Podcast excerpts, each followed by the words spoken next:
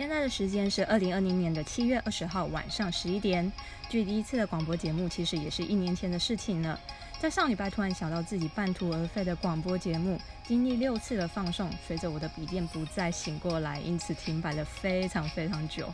原本想说把自己的黑历史拿出来羞耻 play 一下自己，没有想到档案没有去理会它，竟然就这样子没有了。也不知道是网站的关系，还是我根本没有在使用这个账号的关系。照理说，应该要好好的留在网页上的存档，就整个消失不见了。一部分是会觉得有点气不过，另外一方面我会觉得当初想要做广播节目的初衷，不应该是因为没有笔电这样子的理由而因此停止。如果可以在剩下的时间做点什么，其实也不枉费自己身为一个蓝饭的骄傲。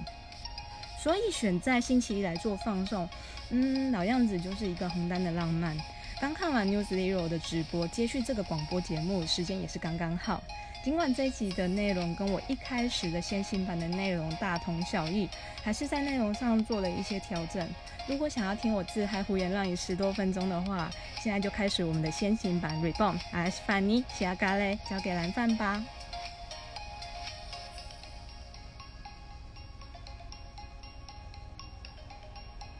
空班哇不酷的，我是月曜日记在爱尔家，今天是久违的放送，还请多指教。之所以会想要做广播节目这样的想法，其实一开始是出自于一个自己迷妹的小群主，因为小伙伴的讨论速度之快，一不闪神大概就是跟不上车尾灯的速度，所以开始要讲一件事情的时候，也许是我自己表达文字的方式会琢磨比较久。索性就是开始进行用录音的方式来呈现，讲着讲着也觉得是蛮有成就感的，所以就想说，哎，来录点什么东西来当做记录或是纪念。当然了，一开始也是也没有什么样的想法，也就想到说，大概是三年前还是几年前，和一个红单小伙伴进行了一个三十日推殷景祥的挑战，这就是交给蓝饭吧最一开始的构思。这个游戏是每天回答一个关于殷景祥的游戏。那是最喜欢他什么时期的他最喜欢的 rap 词，当然也有比较具体的挑战，像是学音讲良的 style 的自拍，或者是有什么跟他同款的东西之类的。一集我大概会控制在十到十五分钟之内，当然也会有想到说有其他的主题会想要拿来聊聊，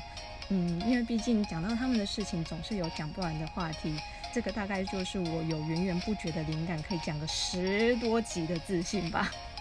虽然我觉得现在我没办法直接开下海口，但是我相信有这样子的目标，我也会努力去尝试的。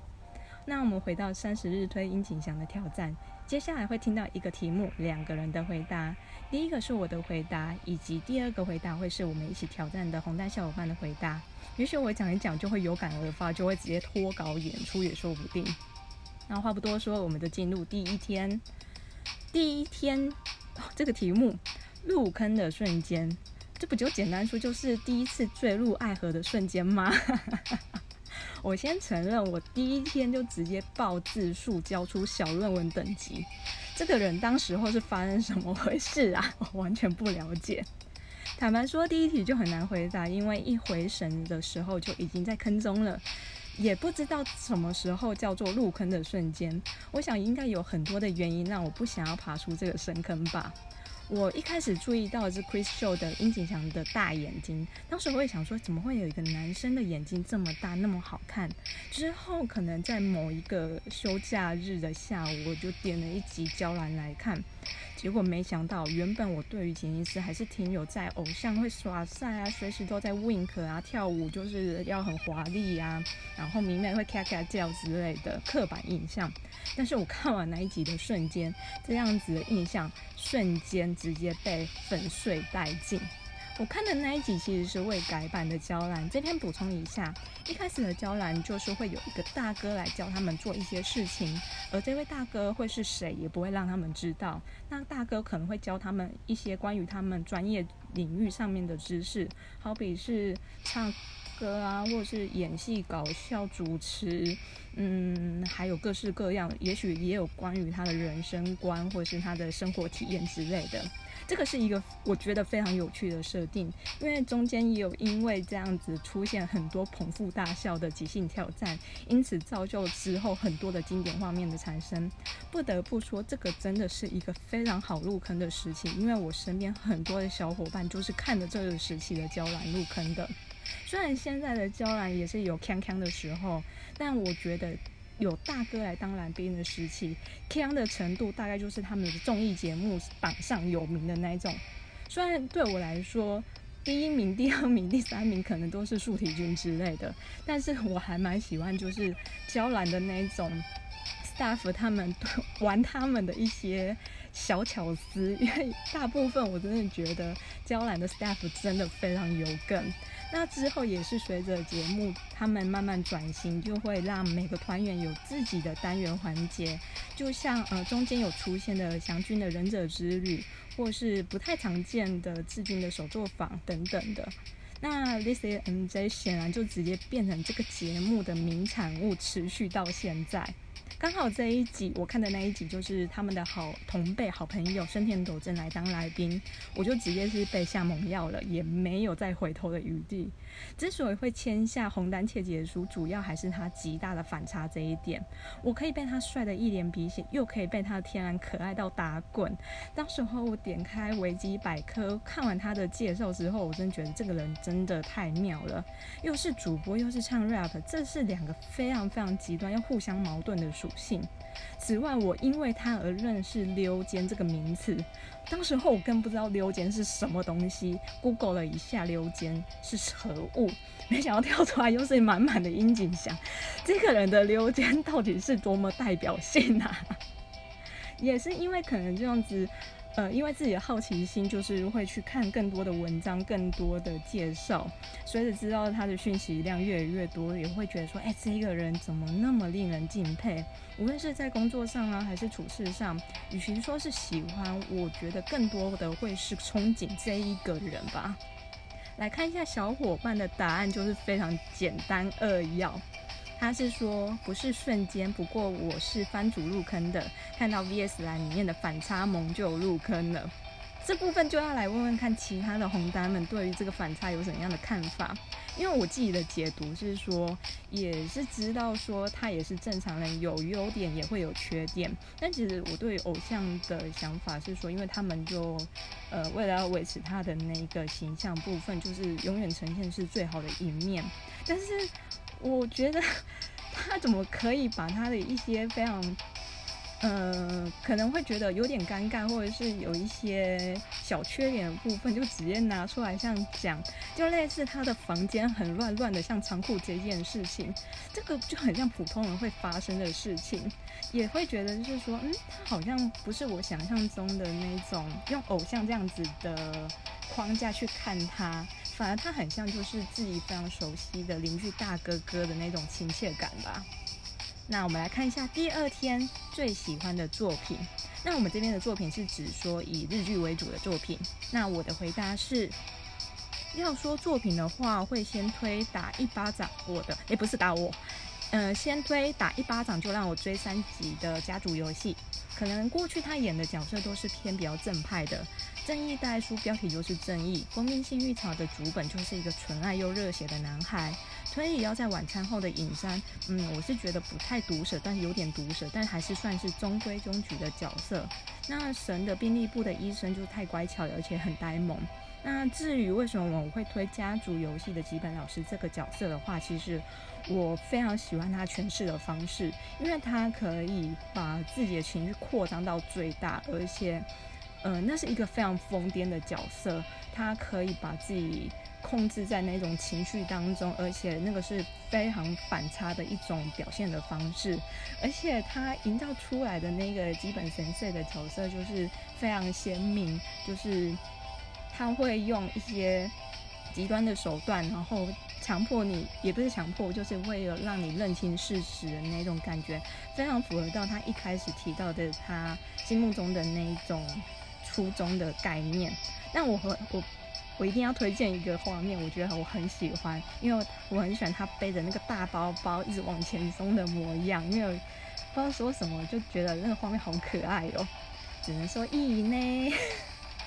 那时候我真的一定是在溺爱他，一定是。来看一下小伙伴的答案，这题只能投给吉本神社了。我觉得这个是他目前人设最崩坏的角色了，而且他真的可以驾驭的很好，意呢。看起来吉本神社真的是很深得我们的心呢。好，马上紧接着就是我们的第三天了，最喜欢的 solo 曲。那我的回答是说。Solo 曲在每个时期都有不同的感觉。Sugar and Soul 是我对他的第一印象，很有大人沉稳的感觉。入坑之后的第一张专辑就是 Love 这张，所以当时候就有意无意会切到这首歌来听。但事实上，我更喜欢早期的 solo 曲，应该说是创作曲吧。那那一首就是他在广自己的广播节目上面只有播一半的 The Love Like，这个就是我最喜欢的曲子，因为光是他那个低音炮就直接把我打趴在地上。而且他的歌词很有意思，看得出来，当时候他很积极的在把自己的想法融入在作品当中。尽管现在也是如此，但是相较于早期的作品来说，现在会比较是内敛，而且用非常多的隐喻的方式。那当你领悟、领悟或是我们解读出来那个意思的时候，才发现有种哦，很厉害嘛，这个家伙。但早期的作品，它其实会是用比较直接或是更坦率的方式来呈现，所以我自己就是非常非常期待，说是不是有一天他可以把这一首的完整版能放出来。那换小伙伴的答案是最喜欢的 solo 曲，真的很难选，但是我选定的是 Pano Sasahoko 笔尖所指的方向三部曲。当时候第一次听的时候，觉得太震撼了。而且很喜欢这三部曲，虽然是用同一个概念贯穿，但是心境上面却是不同的。的确，我也很喜欢这个系列。我自己是最喜欢第三部，他当时候选的是《爱的 I Wanna Know》重新填词之后的作品，歌词就特别有一种我一定要让你们心服口服，你们就给我等着看的那种霸气感。嗯，的确是因为他这三部曲，他就是写给他同辈的朋友们，因为。呃，当时候可能他也许从很小的时候就是慢慢也在接触工作这件事情。那相较于他的同辈来说，就是大学四年马上要面临所谓的就业或什么的，他用他的方式去鼓舞别人。那这件事情其实，在 Netflix 的纪录片当中的第八期，他自己的日呃他的日志上面其实也有提到相关的事情。因为那时候有一个画面，就是他的同辈同学拿出那个专辑，就跟他讲说：“哎。”有讲说到现在有点肉麻，但是他还是说，呃，偶尔就是比较失意或者是想要被鼓舞的时想的时候，就会想说拿出这张专辑来听一下。其实有这样的想法，我真的觉得是非常非常好的。那现在我去回头看一下当时候我们写的东西，今晚只是挑战的前三天的内容而已，只是有给我非常非常多的感触。当时候和这个小伙伴认识也有好一些日子，大概也有好几年了。就是那种每次要写明信片给他，都是被我拖到最后一刻的那一个，因为我几乎都是写到没有梗的状况。小伙伴真的是很不好意思哈，而且我也很庆幸是说我们能够一直持续联络。继续喜欢着他们，因为他们让我认识很多原本不可能认识的人，也让我平淡无奇的生活多了很多的乐趣。包含就是现在开始会做一些广播节目啊，写写明信片之类的活动，这个都是我不曾想过的事情。只好再次感激感谢阿拉西巴。那如果喜欢这次的放送，可以按下追踪，或者是敲埃尔加问下次的放送时段。那我们就期待下次的交给蓝饭吧，拜。